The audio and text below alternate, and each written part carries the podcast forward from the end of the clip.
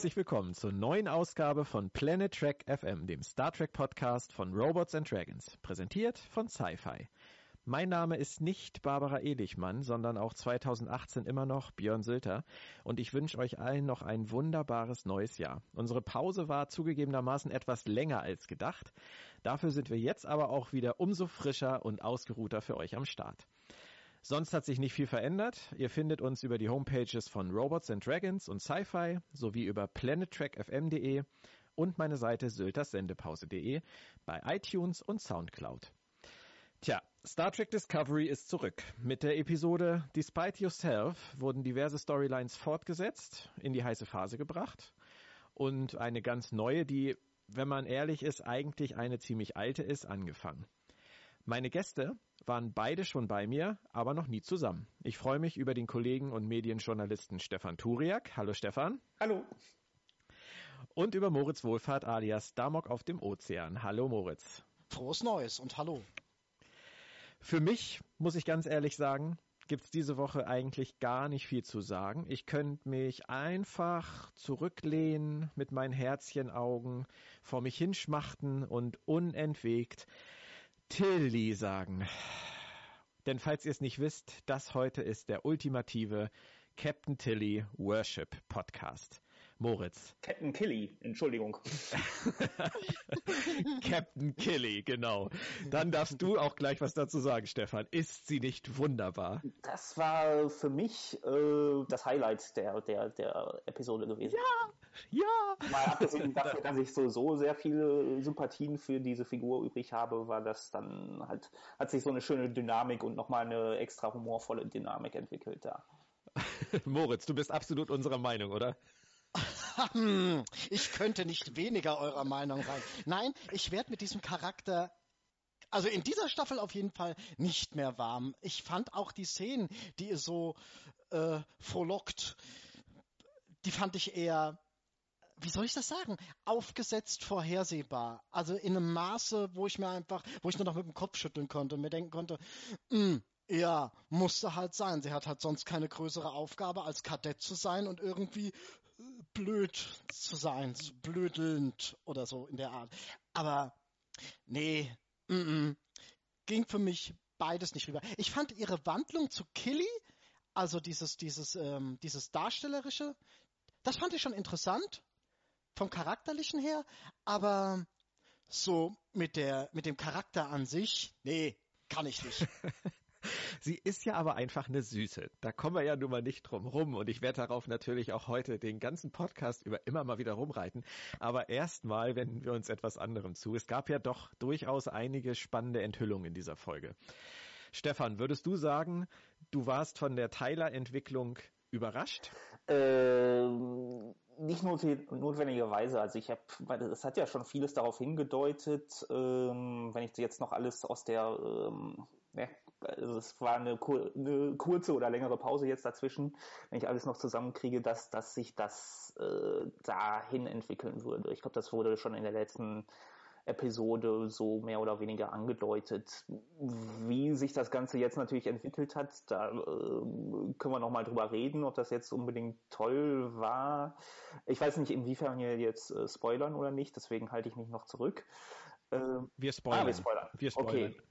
Absolut. Also der äh, Tod des Doktors äh, war für mich so ein bisschen mehr, okay, Schockeffekt, halt, ne? Also und äh, es wurde ja schon vorher darauf aufmerksam gemacht, okay, wir wollen so ein bisschen dieses Game of Thrones Feeling dann haben. Fand ich ein bisschen problematisch, vor allen Dingen, weil wir diesen Doktor ja auch noch nicht so richtig kennengelernt haben. Auch noch nicht äh, diese ganze Beziehung richtig kennengelernt haben. Das, deswegen äh, ich, ich äh, ja, ich finde es ein bisschen schade einfach, dass das ist ja letztendlich so, wie du sagst, ähm, der Tod des Doktors war ja letztendlich nur Mittel zum Zweck, um die Figur des Tyler in irgendeiner Weise fortzusetzen. Der Tod des Doktors hatte weniger mit ihm zu tun, als eben mit der Geschichte von Tyler. Und ähm, das hat den Tod des Doktors für mich dann auch äh, in dem Sinne ein wenig unsinnig gemacht. Aber dazu kommen wir hm. später noch. Ähm, Moritz, würdest du denn sagen, dass es jetzt eindeutig Fakt ist, dass äh, Tyler, wie das ja in vielen ähm, Foren auch schon seit Monaten zu lesen ist, ein umoperierter Wok ist. ich denke, daran ist nicht mehr zu zweifeln. Das wird er wohl sein. Was jetzt die ähm, komplette Hinführung und die Auflösung in dieser Episode anging, mh, hm, keine Ahnung. Ich würde eher sagen, ich für meinen Teil war froh, dass dieser Knoten äh, in irgendeiner Art und Weise letztendlich endlich geplatzt ist und wir da mal ein Stück weitergekommen sind, weil es sich ja im Prinzip um Details handelte, die, die, die eigentlich schon seit zehn, zwölf Wochen so durchs Netz geistern, durch die Communities geistern. Es war einfach nicht mehr wirklich was Neues. Von daher hat Stefan recht, wenn er sagt, dass ähm, gemessen an dieser Episode das Schicksal des Doktors, ich will ihn nämlich nicht als tot abschreiben, hm, okay. also, also nicht für die Serie tot, ähm, überraschender. Absolut, ja, natürlich, klar. Das kam völlig aus dem Nichts. Sie haben ja aber in der Folge selber jetzt noch nicht eindeutig Vog erwähnt. Mag daran liegen, dass äh, die Autoren überhaupt nicht davon ausgegangen sind, dass so früh letztendlich in der Serie die Leute darauf kommen, was sie da planen und die Drehbücher einfach so geschrieben waren, dass sie diesen Moment der Enthüllung, wer er wirklich ist, äh, immer weiter hinauszögern und hinauszögern und alle nur noch da sitzen und denken, Leute, es ist sowieso klar, sagt es endlich wir können uns noch nicht hundertprozentig sicher sein und ähm, ist halt die Frage, ob man die innere Logik dieser Geschichte hinterfragen sollte. Sie haben ihm alle Knochen gebrochen und alle Organe durchgewechselt, welche rausgenommen, welche dazugenommen, weil sie mussten ja irgendwie dahin, dass er menschlich, als menschlich durchgeht. Moritz, kommst du damit klar? Ja, es, äh, es gibt da so ein paar Ecken und Enden, an denen man sich da stören könnte, aber es geht. Gemessen an der jetzigen Serienlogik, wenn, äh, so wie du es immer ausdrückst, Star Trek 2.0, geht es in Ordnung. Und ich denke, da irgendwelche größeren Kanonbezüge herstellen zu wollen, was man ohne weiteres könnte, wenn man mal beispielsweise die TNG-Episode, die Operation heranzieht, in der ja eindeutig gesagt wird, dass Klingonen, was weiß ich wie, äh, die Leber dreifach, die Lunge vierfach und das Herz doppelt haben, ähm, ja, es passt schon einfach irgendwie so wie es jetzt ist. Ich denke, man muss mit dieser, dieser vereinfachten Darstellung von wurde umoperiert und ähm, wie hat der Doktor das ausgedrückt?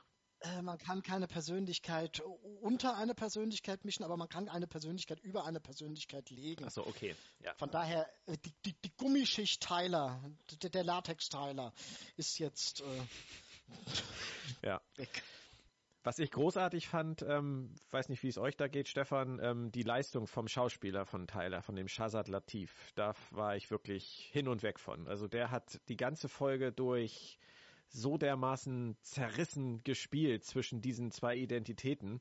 Ähm, das hat mich richtig mitgenommen.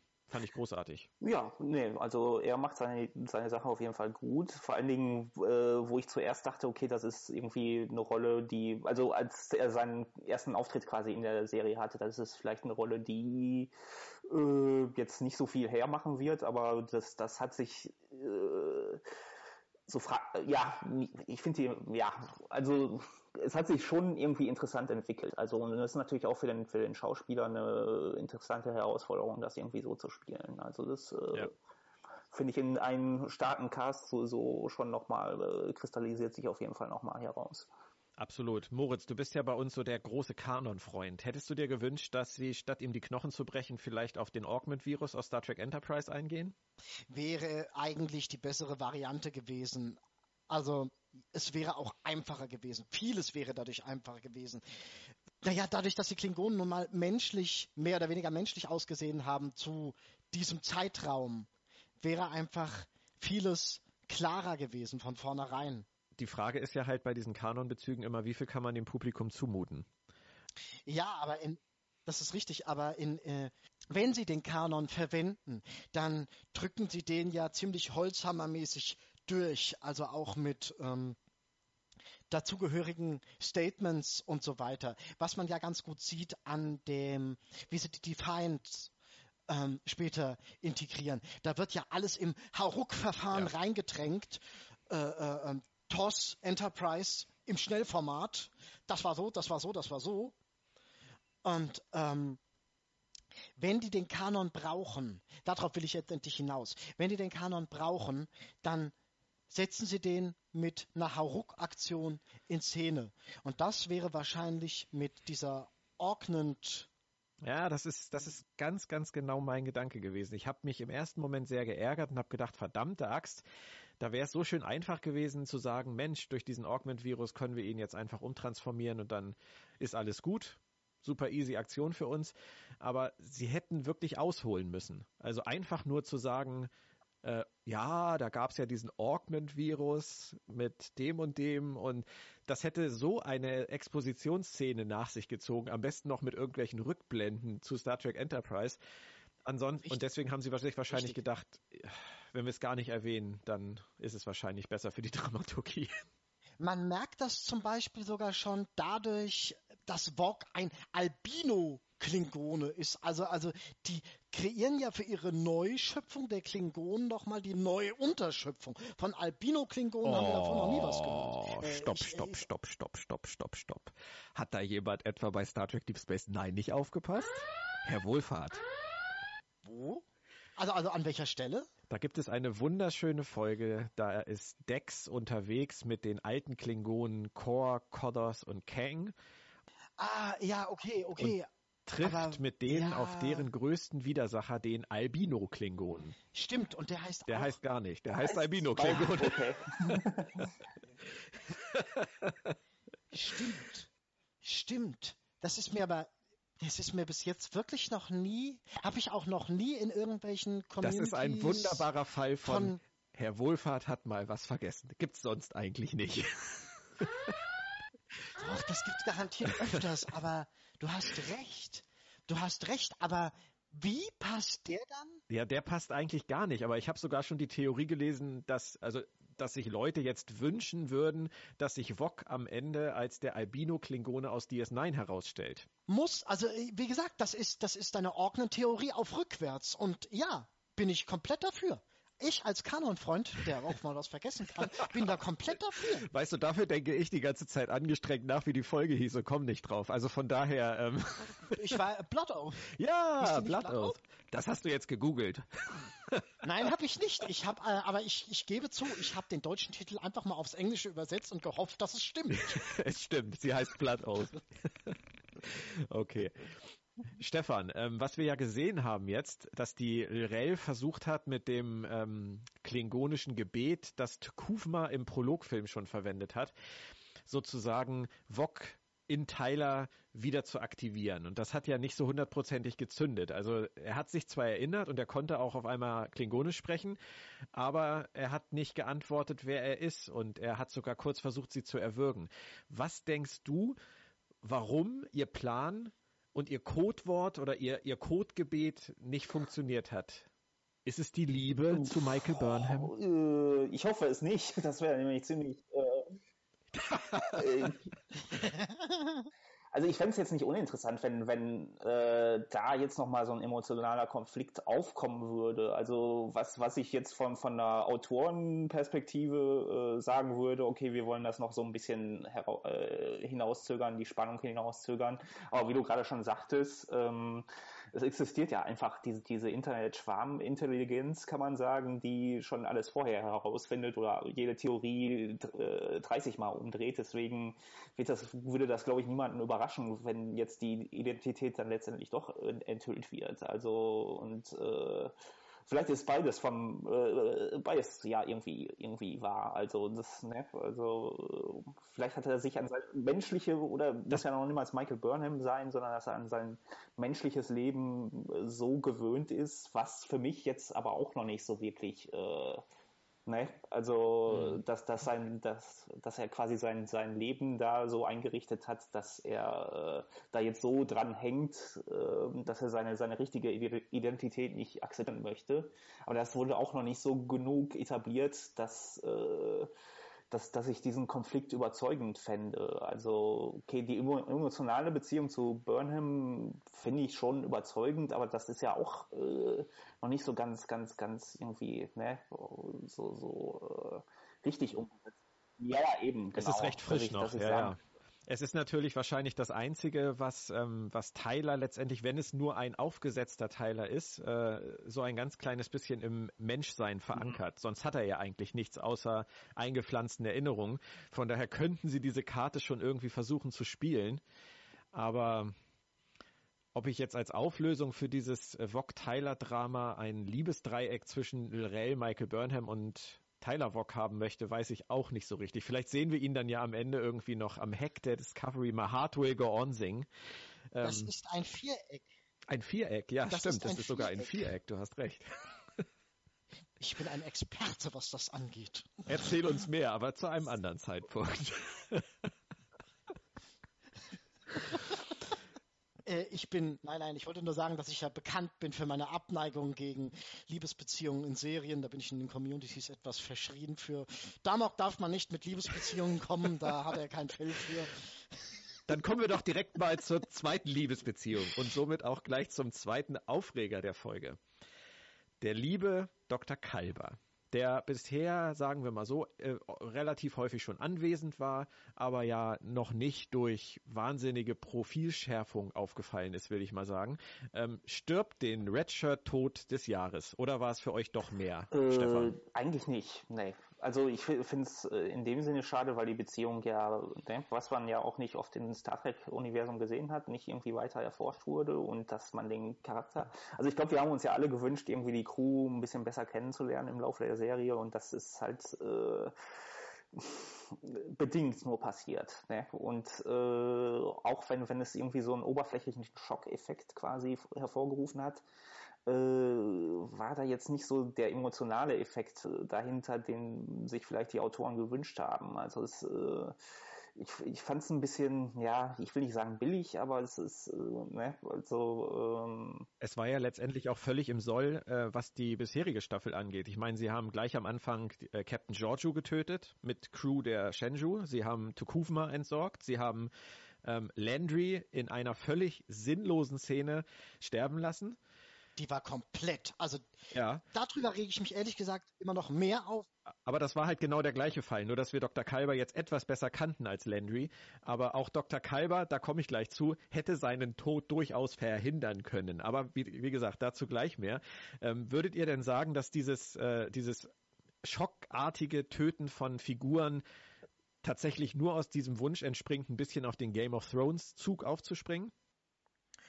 Es ist Zeitgeist. Das ist absolut eine Frage des Zeitgeists. Und äh, was, äh, wenn man den damit hinzuzieht, dann leider ja. Das ist nun mal gerade der Trend, der verfolgt wird, in, in, in vielen anderen Serien ja auch. Von daher, das äh, finde ich das generell einfach ein bisschen schade, dass man sich hier zu sehr an Trends orientiert, die einfach mhm. gerade herrschen. Ja. Und nicht im, im, in seiner Selbstschöpfung mutiger ist.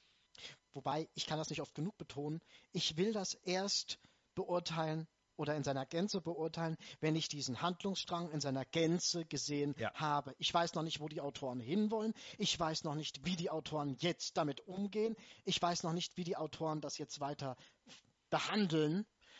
Und ja. solange sehe ich diese Episode als Teil eines Ganzen, das ich noch nicht kenne. Und von daher das weigere ich mich ein Stück weit, das so als, als, wie man das so schön sagt, als Gamechanger oder, oder sonst mhm. was ja. zu betrachten, von dem noch gar nicht klar ist, wie umfangreich er ist und wie er aufgelöst wird. Dazu ein ganz kurzer Einschub für alle, die nicht ständig Interviews von Produzenten lesen oder auch nicht die Sendung Aftertrack gucken. Ähm, direkt nach der Ausstrahlung war in vielen Foren zu lesen, wie können sie nur beim ersten homosexuellen Liebespaar in Star Trek nach zehn Folgen einen töten. Da kam dann gleich wieder die Diskussion auf, ob das nicht ein Standard wäre, ob das nicht äh, ein Klischee wäre, dass immer die homosexuellen Charaktere in Serien oder Filmen sterben müssen. Und dann setzten sich die Produzenten Aaron Harberts und Gretchen Burke zusammen mit dem Schauspieler von Dr. Kalber, Wilson Cruz, bei Aftertrack hin, direkt nach Ausstrahlung und sagen, Nein, nein, nein, der ist gar nicht hundertprozentig tot. Nein, wir sehen den noch mal wieder. Wir haben noch viel vor. Wir wissen, was das für eine tolle und wichtige Liebesgeschichte ist. Nein, nein, nein, keine Angst. Das sah zwar so aus, als hätte er ihm das Genick gebrochen, aber da kommt noch was, da kommt noch was. Da habe ich mich gefragt, sind die einfach so wahnsinnig unsicher in Bezug auf ihre eigene Kreation, dass sie meinen, sie müssten sofort danach so einen Schockeffekt relativieren? Was hat's damit auf sich? Stefan, was denkst du? Internet hat, äh, ne, also Fan-Communities und alles hat, hat eine sehr komische Wirkung auch auf, auf Autoren und äh, auf Produzenten und alles. Also es ist ein bisschen die, die, die äh, Atmosphäre ist, ich will jetzt nicht sagen vergiftet, aber es ist äh, angespannt, sagen wir mal so äh, gerade bei solchen Fragen mh, gewisser Hinsicht kann ich es verstehen. Ich weiß jetzt, ich habe jetzt nicht den ganzen Backlash mitbekommen. Ich habe äh, von ein paar äh, Fans äh, ein bisschen was mitbekommen und äh, also es ist halt nur immer die Frage, wie diese Frustration dann letztendlich ausgedrückt wird. Aber ich kann irgendwo auch eine gewisse Frustration verstehen. Ich persönlich bin jetzt niemand, der sich äh, so großartig an Spoilern stört. Natürlich suche ich keine Spoiler, aber wenn irgendwie mal jemand was ausrutscht, dann flippe ich nicht äh, sofort aus. Äh, aber ja, ist eine schwierige Entscheidung. Ich glaube, ähm, man hätte da durchaus irgendwie geduldig genug sein können, um abzuwarten. Also es ist halt eine Serie, die ne, im Gegensatz zu anderen äh, Star Trek-Serien auch über einen längeren Zeitraum eine Story Arc erzählt halt.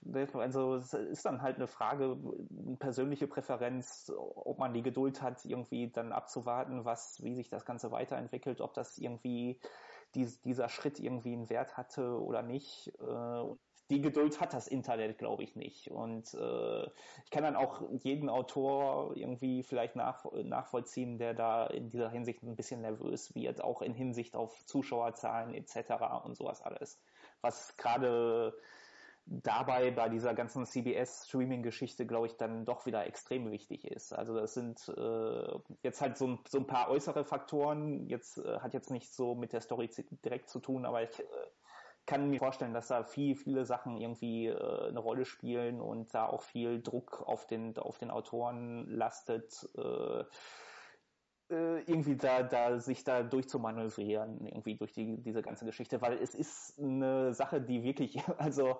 komischerweise wirklich oft bei Science-Fiction-Serien oder auch bei Mainstream-Filmen irgendwie oftmals irgendwie passiert. Und äh, deswegen, ja, ist man da dem gegenüber irgendwie sehr sensibel geworden. Das kann ich auch total verstehen. Und ich sehe das auch eigentlich eher aus der Perspektive der Produzenten und finde es für die selber eigentlich relativ schade, dass sie auf der einen Seite meinen, sie müssten so einen Schockeffekt einbauen und auf der anderen Seite dann aber nicht den Mut haben, diesen Schockeffekt sich so entwickeln zu lassen, wie sie ihn geschrieben haben. Nämlich indem wir erwarten müssen, bis zumindest die nächste Folge oder die übernächste Folge gelaufen ist. Das ist das, was ich nicht nachvollziehen kann, weil wenn sie einen Schockeffekt bringen, der fünf Minuten nach Ausstrahlung der Episode durch, na, war gar nicht so gemeint, relativiert wird, dann hätten sie ihn sich auch sparen können. Dann hätten wir Dr. Kalber lieber noch drin behalten, so wie er war und nicht als was auch immer sie ihn jetzt zurückbringen. Das werden wir ja sehen. Und ich denke da einfach an, auch an Game of Thrones. Als in der ersten Staffel Ned Stark geköpft wurde, fand ich das wirklich krass. Verdammt krass. Und ich hab, war da nicht drauf vorbereitet. Ich kannte die Bücher nicht. Ich hatte vorher nichts darüber gelesen und ich mochte diesen, diese Figur, Ned Stark, wahnsinnig gerne. Und hätten sie den dann in der ersten Folge der zweiten Staffel zurückgebracht mit angeschraubtem Kopf, so nach dem Motto, ah, der war so beliebt, ohne den funktioniert's nicht, wäre ich auch sauer gewesen. Aber die Serie hat auch danach noch funktioniert und ist erst danach richtig groß geworden. Und das liegt, denke ich, daran, dass die selbstbewusst genug waren, diese Dinge, diese krassen Dinge auch einfach durchzuziehen.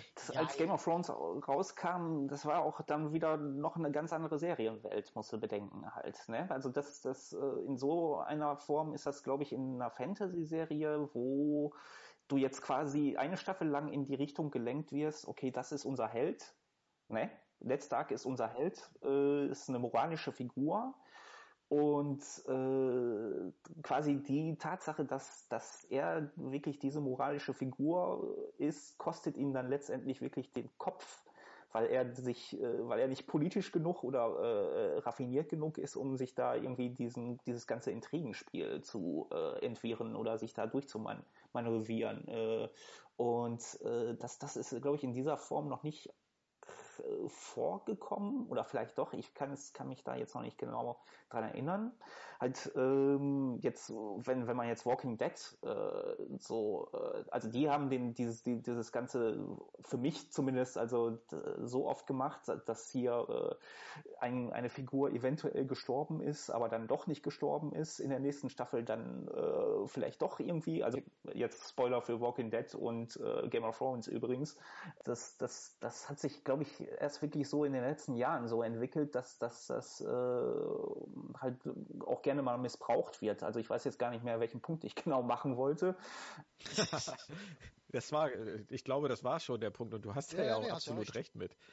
Ah, ich tue mich ein bisschen schwer mit diesem äh, Game of Thrones Vergleich, weil das einfach eine komplett andere Thematik ist. Wir haben, ich gehöre zu denen, die die Bücher gelesen haben noch lange als, als, noch lange bevor es überhaupt klar war, dass es davon eine Serie geben wird, dass sie da eine Serienumsetzung von machen.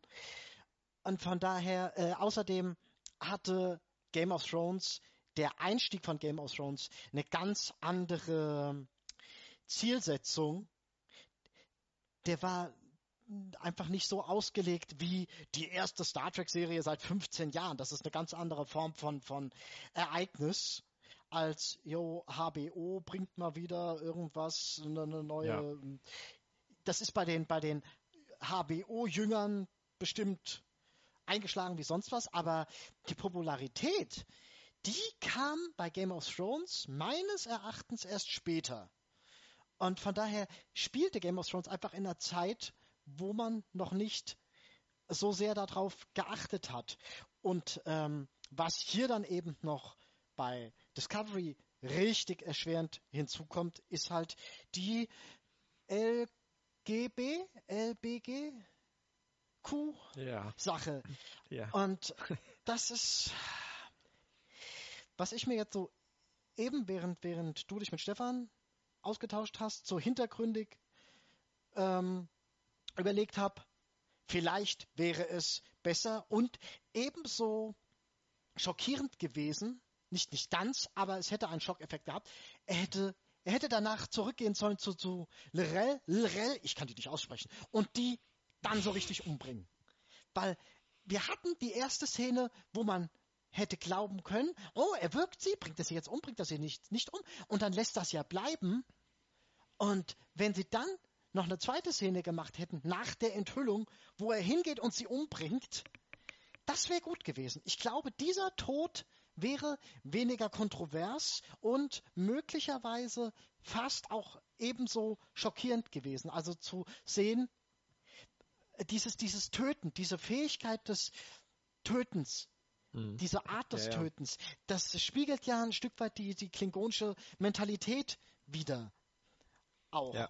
Und das hätte auch funktioniert. Es musste in der, es musste wahrscheinlich in dieser Situation irgendwer sterben. Und es wäre, es hätte funktioniert, wenn er Rell umgebracht hätte. Das ist auch letztendlich einfach nur mein Punkt. Also, so gut wie ich die Folge fand, sie hat mich wahnsinnig gut unterhalten, ich fand sie spannend, ich fand sie lustig und alles und ich habe auch kein Problem damit, wenn sie Figuren meinen, rausschreiben oder teilweise rausschreiben oder zu 47 Prozent rausschreiben zu müssen. Das ist alles nicht das Thema. Aber dann sollen sie es doch bitte gut machen. Und das sehe ich in diesem Fall halt einfach nicht. Deswegen habe ich es als Redshirt-Tod bezeichnet. Noch nicht. Der, der noch nicht. Nein, aber guck dir das einfach mal an, wie es gelaufen ist. Und das zusammen dann mit den Kommentaren. Sie haben nach Ausstrahlung der Folge gesagt, Dr. Kalber ist nicht gestorben, weil er schwul ist. So, das ist ja schon mal ein Statement. Das haben sie, da sind wir jetzt wieder bei Stefans Argumentation. Das haben sie gemacht, weil sie genau wissen, dass über sie dieser Shitstorm hereinbricht. Das ist in Ordnung. Gut, er ist nicht gestorben, weil er schwul ist. Das haben wir schon mal festgehalten. Da wäre ich auch selber drauf gekommen, aber es musste gesagt werden. Es ist noch nie jemand gestorben, weil er schwul ist. Mir ist das klar, Moritz, aber Sie haben offensichtlich die Notwendigkeit gesehen, das den Leuten zu erklären. Ja, gut. Ja, ich, ich ne? sehe es. Das, das, ist der, das, das ist mein Punkt einfach nur. Sie haben wieder Angst gehabt, dass, sie, dass die Tatsache, dass sie einen homosexuellen äh, Charakter aus der Serie umbringen, dazu führt, dass irgendjemand sagen könnte, der ist doch nur gestorben, weil er schwul ist. Weil dieses, das kam ja dann auch. Das war ja auch überall zu lesen. Deswegen haben sie noch einmal erklärt, nein, das war nicht der Grund. Und dann kam aber der Nachsatz noch. Der Grund, warum er gestorben ist, war, dass er so unglaublich smart war. Er ist der smarteste auf dem Schiff, denn er hat als einziger durchschaut, was mit Tyler nicht stimmt. Und an der Stelle muss ich sagen, Leute, schreibt eure Drehbücher vernünftig, weil er war überhaupt nicht smart. Er war 0,0 smart in dieser Situation.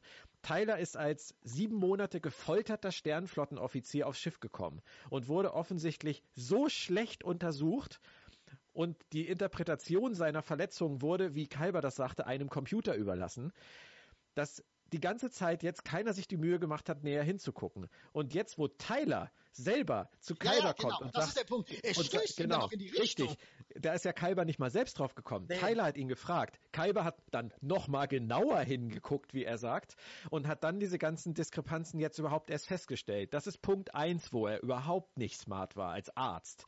Punkt zwei ist, wenn ich feststelle, dass ich einen Schläfer auf, auf meinem Schiff habe, der unter Umständen gar nicht der ist, der er zu sein scheint, dann konfrontiere ich den damit bestimmt nicht auf einer total leeren Krankenstation. Ja, aber das, das ist äh, Fernsehlogik halt. Ne? Das passiert ja an, oder Fernseh- oder Filmlogik auch. Das passiert andauernd irgendein und äh, ist natürlich. Äh, ne? Macht es nicht besser. Es macht es nicht besser. ich meine, letztendlich, er hätte sich auch einfach zwei Wachen dahinstellen können die hätten da rumgestanden und dann, gut, dann wäre Tyler sofort, äh, hätte er Verdacht äh, geschöpft, was, dass da irgendwas passiert, aber dann hätte man Tyler halt als so eine wahnsinnige Waffe zeigen müssen, der drei Leute auf einmal ja, überwältigt. Ja, genau. Aber dann wäre zumindest, weißt du, dann wäre zumindest Kalber nicht so doof rübergekommen. Was würdest du sagen, wenn jetzt irgendwie, oder wenn man entweder im Vorfeld einen Dialog gehabt hätte, wo sich Tyler mit jemandem unterhält und sagt, ich will ihn alleine drauf ansprechen, ich will ihn nicht nervös machen, ich will ihn nicht aus der Ruhe bringen oder wenn man im Nachhinein in irgendeiner Art, welcher Art das auch immer sein mag, na, Kalber sagen lässt, ich, ich, ich habe die Situation falsch eingeschätzt. Wäre das ja, dann für dich in Ordnung? Klar. Ja, ja, wäre das dann für dich in Ordnung, ja. wenn man das, ja? Irren ist ja menschlich hm, und das hm. fände ich, also wenn er das nachher, ich meine, wer soll es noch sagen? Er, wenn er tot ist, kann er es nicht mehr sagen und wenn er noch 53 Prozent lebendig ist, dann könnte er das irgendwie. Äh Aber Björn, du kennst doch den, du kennst doch den tollen Satz. Persönliches Computerlogbuch Dr. Kalber. Leider habe ich diese Situation falsch eingeschätzt und bin deswegen jetzt tot.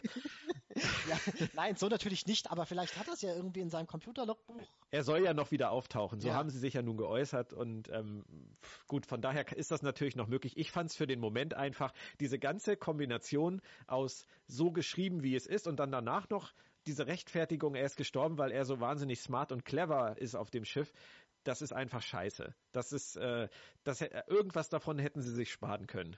Das Autorengeschäft ist heutzutage einfach ein ganz schwieriges. Erzähl uns mehr, Moritz. Nein, es ist einfach so eine Erfahrung, die ich mache. Äh, guck mal bei, ganz anderes Thema, How I Met Your Mother.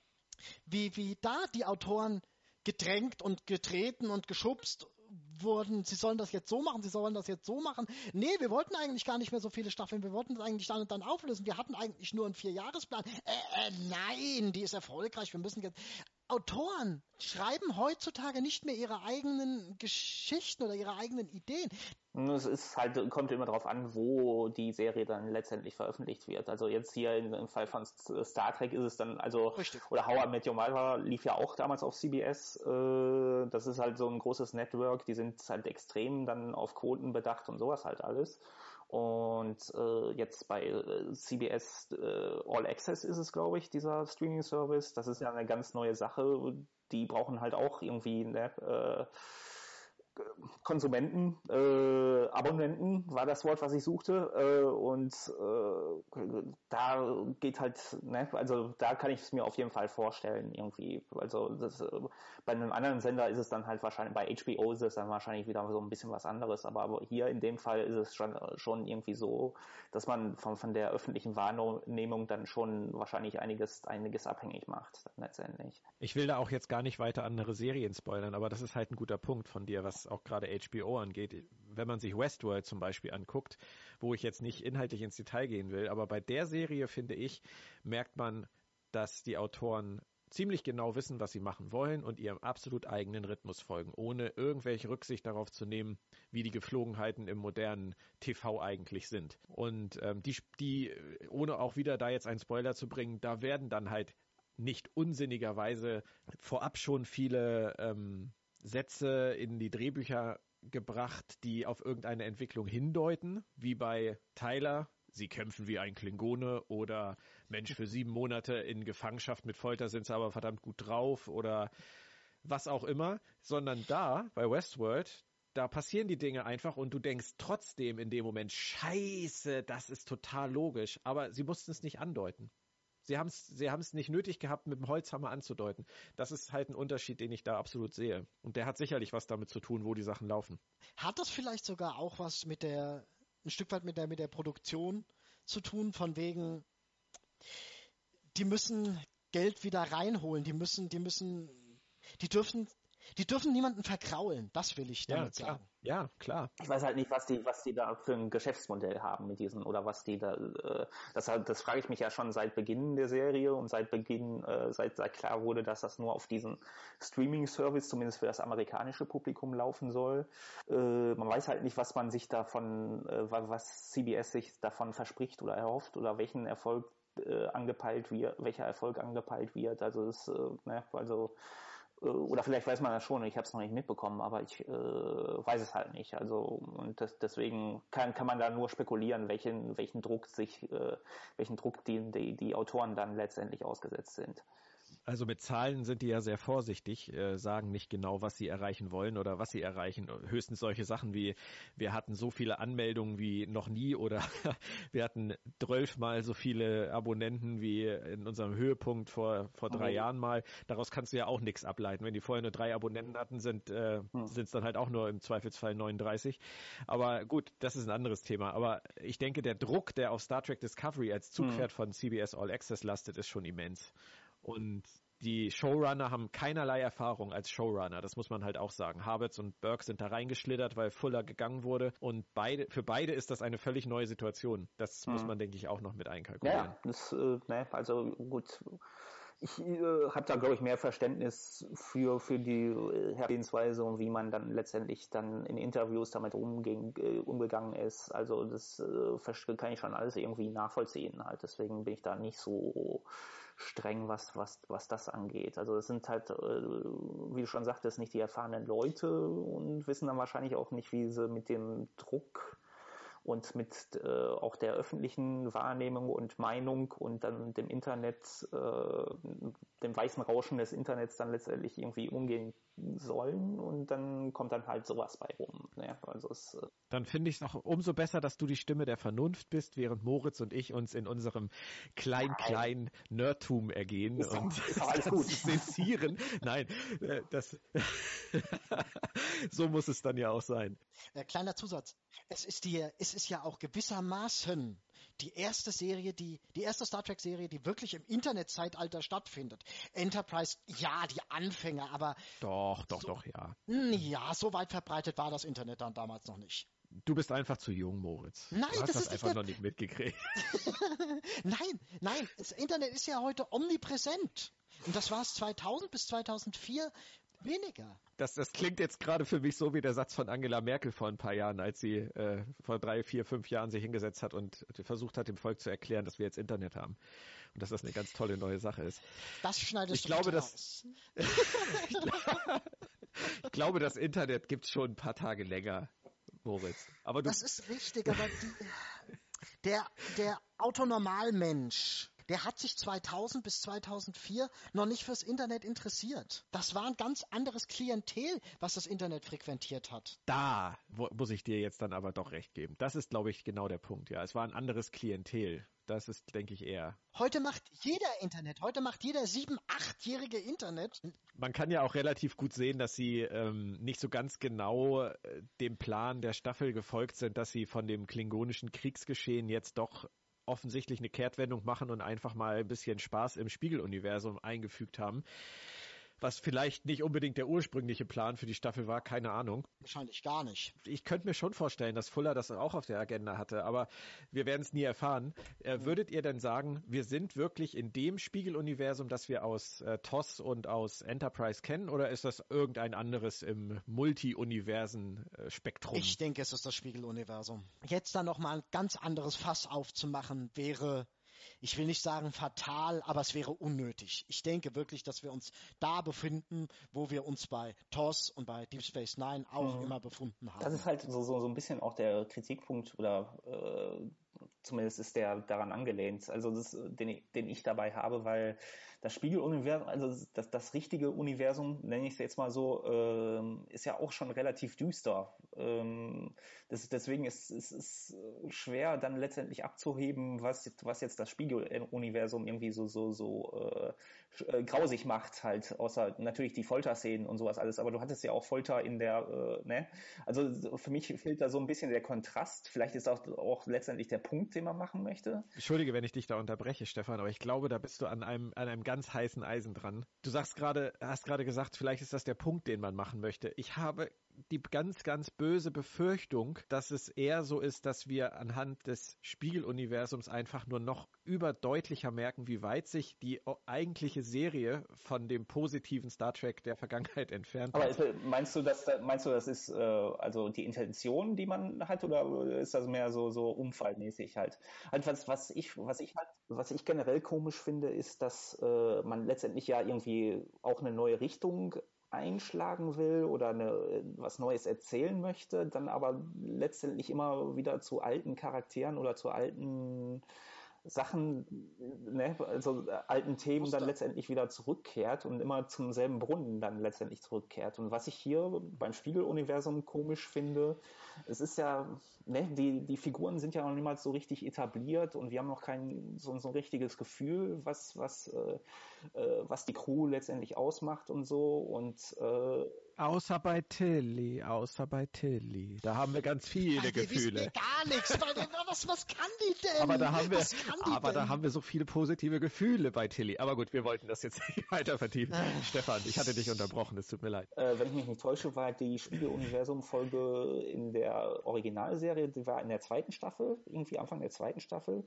Und wir haben die, wir haben ja Kirk und Pille und Spock schon eine ganze Weile gekannt, bevor überhaupt, okay, hier sind eure Spiegelbilder. Ne? Also es, äh, da, da, fehlt mir, also es kommt mir irgendwie so vor, als würde man zu schnell an die alten Sachen wieder rangehen, einfach, ohne dass das äh, so, so Ne? Also letztendlich die ganze Crew irgendwie so kennengelernt ist, dass man irgendwie eine Beziehung zu denen aufgebaut hat und sowas halt alles. Also deswegen aber wenn ich das richtig verstanden habe, sind ja Aaron Harberts und Gretchen Burke auch keine riesengroßen Star Trek-Fans oder keine riesengroßen Nerds, sag ich jetzt mal. Ähm, für die ist das, glaube ich, einfach eine ganz neue Sache. Und wenn die sich dann einfach angucken, was hat in Star Trek früher gut funktioniert, dann gucken die sich das ganz unbedarft an.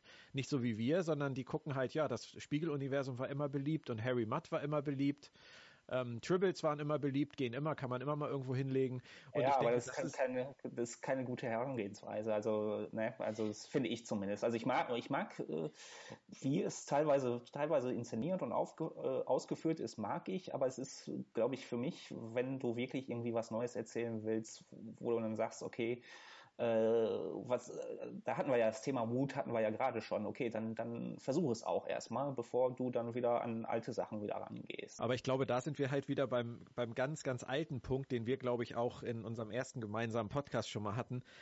Wenn sie was ganz Neues für Star Trek hätten machen wollen, womit ich kein Problem gehabt hätte und das ganze Alte hinter sich gelassen hätten, dann hätten sie ins 39. Jahrhundert gehen sollen und eine Crew in einer völlig veränderten ähm, Art von Universum zeigen können. Ja, ja, nein, also das ist auch, äh, ich muss dazu sagen, ich mag die Serie, wie ich gerade schon sagte, ich mag. Äh, ich auch. Eben, genau. Also es ist, ich bin da so ein bisschen zwiegespalten, was solche Sachen dann immer angeht. Halt, ja, okay, weil du willst ja, also es ist ja auch irgendwie auf einer Ebene, du willst ja das Universum weiter erforschen und irgendwie ausweiten und sowas alles, aber dass, dass dann wieder irgendwie so ein, so ein so einen engen Fokuspunkt dann wählst, irgendwie von wegen, ja, hier ist die Sache, die du kennst und äh, hier ist der Charakter, den du kennst. Das, das ist irgendwie so eine Sache, die ich dann nicht so ganz verstehen kann oder äh, ein bisschen schade finde, einfach generell.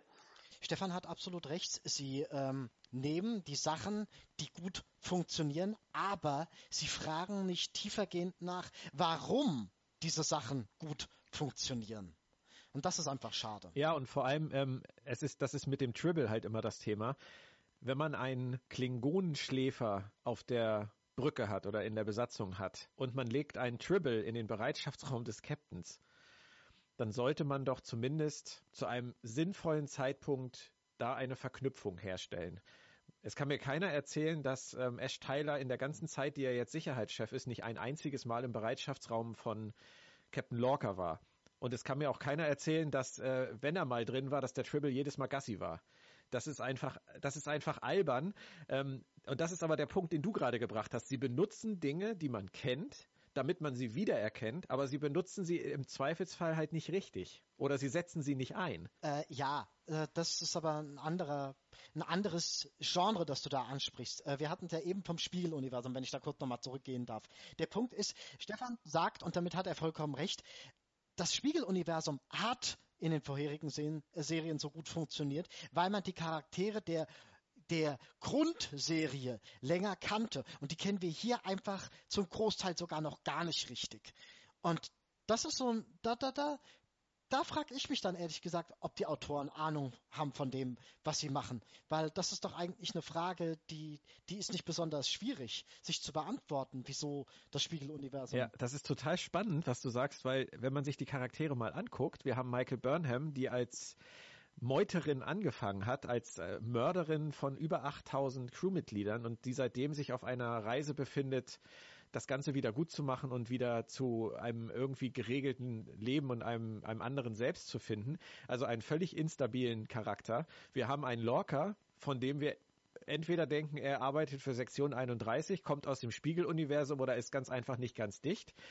Auch der ist ein völlig instabiler Charakter. Wir haben einen Stamets, der als äh, totaler Grandler angefangen hat und durch den Einfluss des Sporenantriebs dann auf einmal zu so einem Hippie-Stamets geworden ist. Jetzt ist er äh, eher so ein bisschen äh, wie Gary Mitchell meets den Reisenden mit seinen, äh, mit seinen Kontaktlinsen und seinem, seinen Worten, die er da von sich gibt. Auch Stamets, den wahren Kern von Stamets kennen wir noch überhaupt nicht und das kann man weiter fortsetzen. Und das ist genau das, was Stefan sagt. Du hast Saru und Tilly hast du gar nicht angesprochen. Tilly, weißt du, Tilly muss ich immer nur im positiven Kontext ansprechen. wir, haben, nein, ich, wir haben Charaktere auf der Liste, von denen wir nahezu gar nichts wissen. Richtig. Und da hat Stefan halt einfach recht. An so einem Punkt ähm, das Spiegeluniversum zu holen, ist unter Umständen einfach zu früh. Und wenn man dann auch noch eine Serie hat, die ohnehin keine Utopie ist, sondern eine Dystopie, dann wird es mhm. mit dem Spiegeluniversum zur Ab für die Abgrenzung halt auch relativ schwierig. Da reicht dann das äh, ja. Lang lebe das Imperium und der Beifall nach dem Mord im, im Turbolift reicht dann halt einfach nicht. Das ist dann eher so ein Comic-Touch. Übrigens, die Turbolift-Szene fand ich sehr spannend inszeniert. Also diese ganze Action. Also ich glaube, Jonathan Frakes hat sogar Regie geführt bei der Folge, wenn ich mich nicht ganz täusche. Ja. Ne? ja. Und äh, die fand ich von der Action her, fand, also jetzt rein vom Action-Standpunkt äh, aus gesehen, ne? weil deswegen, ja, wollte ich nur mal eingeworfen haben. Nee, absolut. Und das war ja total die Hommage, das war ja die totale Hommage an äh, die TOS-Episode, wo sich Kirk, ich glaube, Kirk prügelt sich auch mit äh, äh, Chekhov ja, und seinen genau. Spießgesellen mhm. im Turbolift, oder? Mhm. Das fand ich. Gegen so eine Art von Hommage habe ich eigentlich nichts. Ja, es ist ein bisschen, man besinnt sich wieder auf, hm, wir, das hat damals, das war damals so, das machen wir nochmal, aber damit kann ich ganz gut leben. Solche Sachen weiß er dann wieder, der Herr Wohlfahrt. Den Albino-Klingon hat er verdrängt. Ja, aber auch nur, ja, halt, ich habe ich hab die TOS-Episode aber auch am Sonntag gesehen. Ah. Ich habe mir vorsorglich die TOS-Episode am Sonntag nochmal angeguckt. Ich weiß das aber auch nur, weil das bei mir auch nicht so lange her ist, seit ich die gesehen habe. Also von daher okay. gesehen, äh, ja. Soll ich nochmal was zu dem Triple sagen? Da bin ich nicht so penibel mit. Da würde ich das, da würde ich akzeptieren, wenn irgendwann, wann auch immer das sein mag, gesagt wird, Kannst du auch das Geräusch machen, wenn der auf den Klingonen trifft? Nächstes Mal. schön üben, Björn, schön üben. Ähm, nein, ich würde es total akzeptieren, wenn sie irgendwann damit um die Ecke kommen und sagen, die Klingonen haben ein Organ, eine Drüse, ein, ein sonst was, das irgendwas produziert, auf das Tribbles reagieren und das haben sie dem Bock rausgeschnippelt. Ach Oder das haben Albino Klingonen, oder das haben Albino Klingonen gar nicht. Hätte ich nichts geben. Wenn sie das irgendwann machen, wenn sie das irgendwann sagen, äh, im, in nächster Zeit, sie müssen es schon in nächster Zeit machen, irgendwie, dann habe ich da nichts gegen. Okay, das Moritz. ist eine Erklärung, mit dem ich lebe. Das wäre natürlich eine super Idee und ich würde mir in diesem Moment wieder wünschen, dass du im Autorenstab von Star Trek Discovery wärst. Aber Danke. wenn sie das tun würden, sagen wir mal in der nächsten Folge, dass irgendjemand sagt, Mensch, dieser Wok, der hat ja gar nicht mehr seine Klingonendrüse. Da hätte uns ja auch der Tribbel nichts gebracht. Wäre halt das Problem immer noch, dass vorher keine Szene gewesen wäre, die etabliert hätte, dass der Tribble nicht auf ihn reagiert. Sie haben die beiden einfach bisher nie zusammengebracht. Ja, ja, ja, gut, ja, sie haben sie einfach nie zusammengebracht. ja, kann man machen. Ja, ich bin aber auch nicht. sehr streng wieder. Ich weiß, ich das, Ja, nein, haben wir ja alle. Es gibt ja auch äh, Ja. Aspekte, wo ich streng bin. Von daher, ich verstehe das schon. Ich kann deine Ansicht da durchaus nachvollziehen. Und du hast ja auch nicht Unrecht. nein. Aber es gibt nun mal, es Fernsehlogik. Es ist auch nicht so schlimm. sagt, es ist auch überhaupt nicht schlimm und ähm, man muss ja auch ganz ehrlich sagen, wir würden zu keiner Serie, die wir so gucken, äh, keiner von uns dreien wahrscheinlich, einen Podcast machen, bei dem wir 55 Minuten über eine Episode sprechen würden. Auch bei Westworld, wenn ich jetzt mal das Beispiel nehme, ähm, mache ich mir so tiefgehende Gedanken wie über die Star Trek Folgen nicht.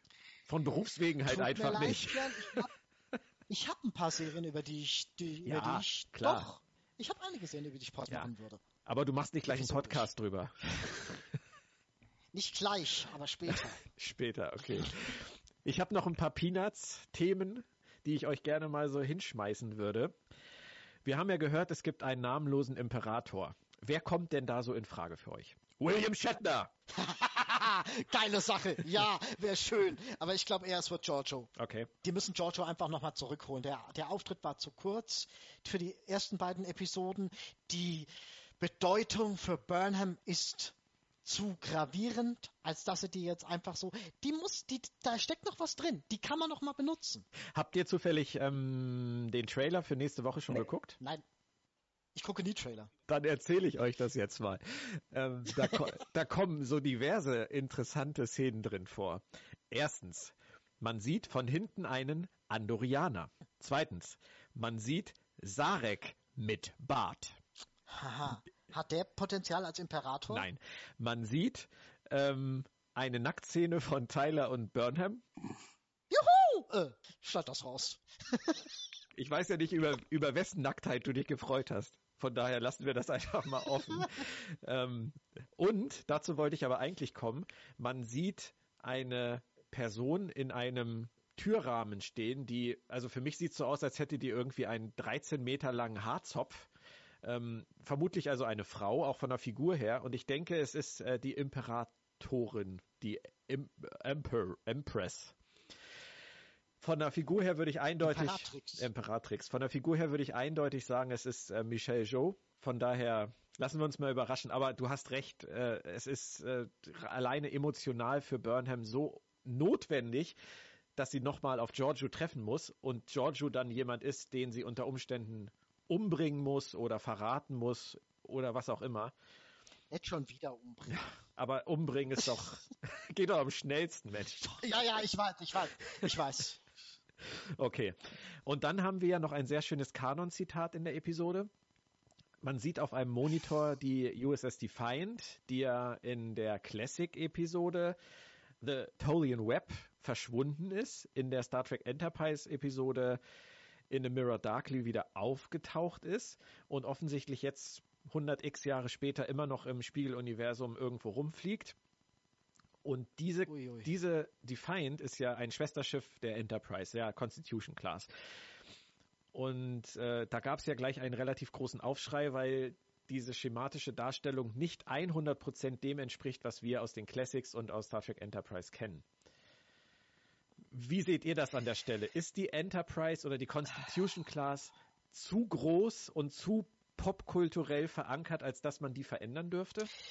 Ganz ehrlich, ich finde über diesen Punkt der äußerlichen Vergleichswerte sind wir eigentlich hinaus. Ich finde, das äh, hat sich abgenutzt. Da kann man sich die ersten drei, vier, von mir aus fünf Episoden drüber aufregen. Aber wir sind jetzt eigentlich an einem Punkt, an dem wir es wie auch immer akzeptiert und geschluckt haben sollten. Genau, also um, wenn man nicht an dem Punkt ist, dann weiß ich auch nicht, also wenn einen das so stört, dann weiß ich, glaube ich auch nicht, dass, dass man die Serie irgendwie noch weiter geguckt hat oder äh, frage ich mich, warum man die Serie noch weiter geguckt hat. Also äh, es ist äh, keine Sache, die mich persönlich stört, äh, aber dann so detailversessen zu sein und dann aber trotzdem noch weiter zu gucken, das finde ich äh, interessant, sagen wir es mal so. Äh, aber bei mir ist es halt so, mich stört es auch überhaupt nicht. Ähm, ich muss da auch dann immer zugeben, ich bin da immer so ein ganz kleines bisschen der Thomas Gottschalk, der äh, Star Trek Podcaster. Mir fallen Sachen sowieso grundsätzlich nie auf. Ich bin immer schlecht informiert und lerne Dinge immer nur von meinen Gästen. Ich kann sie nur nicht betatschen, weil wir es ja übers Internet machen. ähm, von daher. Du kannst mir ein Touch-Emoji senden. Das mache ich gleich mal. Das mit der Constitution Class, dass die leicht geändert wurde, wäre mir genauso wenig aufgefallen, wie mir an der einen Stelle aufgefallen ist, dass äh, sie gesagt haben, sie feuern einen Phaser ab und man hat ein Photonentorpedo Nein, haben gehört. Ja auch nicht. So war das auch nicht ganz. Ach so, okay.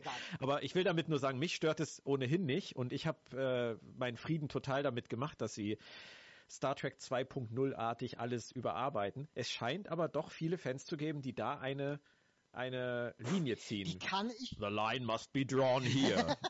bis hierher und nicht weiter. Ich kann diese Fans, genau. ich kann diese Fans bis zu einem gewissen Punkt auch wirklich verstehen. Ich bin selber jemand, der äh, äh, die Kontinuität, die Mythologie des Ganzen schätzt und an der Sache auch zum Großteil mag.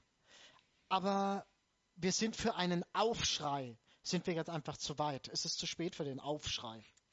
Ich kann verstehen, wenn jemand. Sie haben uns mürbe gemacht. Nein, ich kann verstehen, wenn man es, wenn man es als störend empfindet, wenn man es anfindet. Und es ist eine Kritik, die Sie sich wohl oder übel gefallen lassen müssen. Geht nicht anders. Haben Sie sich selbst zuzuschreiben. Aber eigentlich wissen wir das jetzt, dass es nicht mehr so, dass viele Sachen nicht mehr so sind, wie sie mal waren. Wir wissen es jetzt leider. Ich verstehe sie trotzdem. Ja, es ist auch ein echt schwieriges Thema. Ey. Also ich, ich kann mich da schwer für eine Seite entscheiden, weil ich da beide verstehen kann. Du musst dich für keine Seite entscheiden.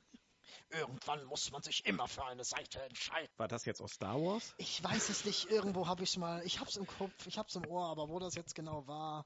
Auf jeden Fall war es ein sehr schönes Schlusswort. Es sei denn, ihr beiden habt noch irgendwas ganz Akutes zu besprechen. Ähm, ich fand, ja, ich fand es ein bisschen witzig, aber, aber auch nicht störend. Aber ich, mir fällt es einfach auf.